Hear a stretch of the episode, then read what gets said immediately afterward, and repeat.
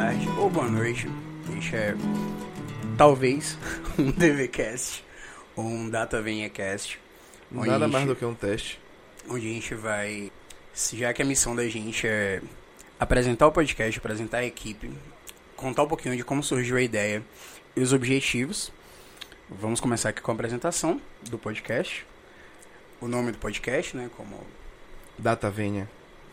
é o nosso querido Data Cast. É, a intenção da gente é comunicar o direito, né? Trazer, o, conversar o direito, comunicar o direito na prática. É, e aí vem um Para agora. profissionais.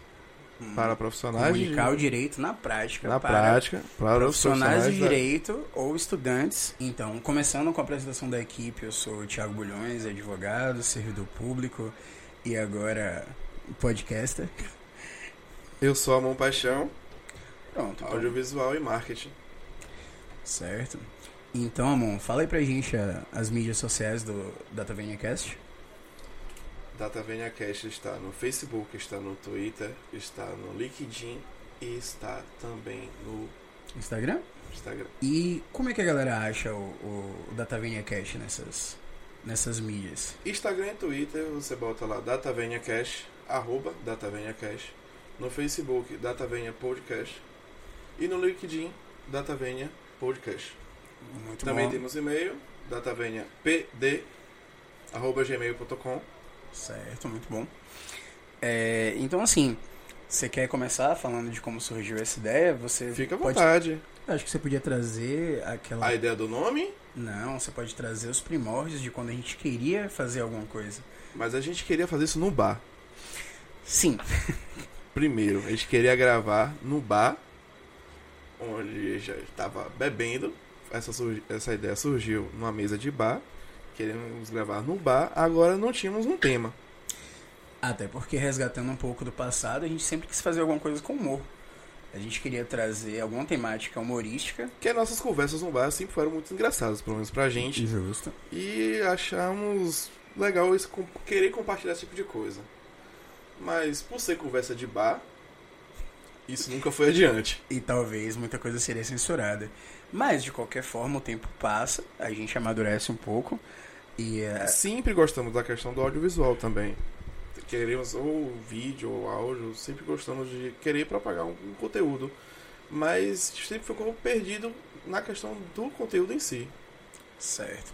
E como eu tava dizendo, a gente amadurece, os interesses mudam. E uma hora ou outra a gente acaba ficando um pouco mais sério. E aquelas ideias mais bem-humoradas do bar, que talvez é, é, pudessem ser comunicadas, acabaram ficando para trás e deram lugar a uma temática mais séria. Aproveitando que você é um profissional do audiovisual, do marketing, e eu, profissional do direito, e, e a forma que a gente conseguiu unir isso e conseguir comunicar isso foi justamente um podcast onde é, a gente fale do direito na prática, que a gente converse né, com os profissionais de direito, com os estudantes, com aqueles que almejam praticar o direito, né, os futuros operadores de direito, os atuais operadores Mas de você direito. também viu a, a- a lacuna, né? Porque, assim, com um ouvinte de podcast, você viu algumas coisas e percebeu que tinha essa lacuna, esse espaço meio que vazio, não totalmente, mas meio que vazio, na carência da, da área do direito, posso assim dizer. né? Sim, sim. Tem alguns podcasts que eu escuto, inclusive alguns do, da área, né, alguns do direito, e eu percebo que é, é, nenhum deles falam da prática, da prática da advocacia, da prática da, da judicatura, da magistratura, enfim. Então o que, que acontece? Eu sempre vejo ou, ou podcasts que comunicam o direito de uma forma muito ge- geral, trazendo todos os profissionais de direito, trazendo nomes, é, doutrinadores ou quem quer que seja, ou alguns outros podcasts muito nichados, a ponto de só falar de concurso, ou só trazer notícias diárias sobre, sobre o direito, né? Então, assim, a, a, a lapidação dessa nossa ideia de comunicar o direito veio justamente da, da necessidade que eu, que eu consegui observar de se falar do direito na prática. Tra- talvez sempre trazer alguém que, que de um, do lado de cá ou do lado de, de lá, né, do balcão, possa falar um pouco, possa trazer a, a, a sua experiência prática, o que ocorre no seu dia a dia, aquilo que não está nos livros, na verdade, né? Aquilo que não está nas salas de aula também. Mas essa ideia é, será trazendo convidados, profissionais de áreas específicas. Vamos buscar entrevistar algumas pessoas, alguns especialistas, possamos assim dizer.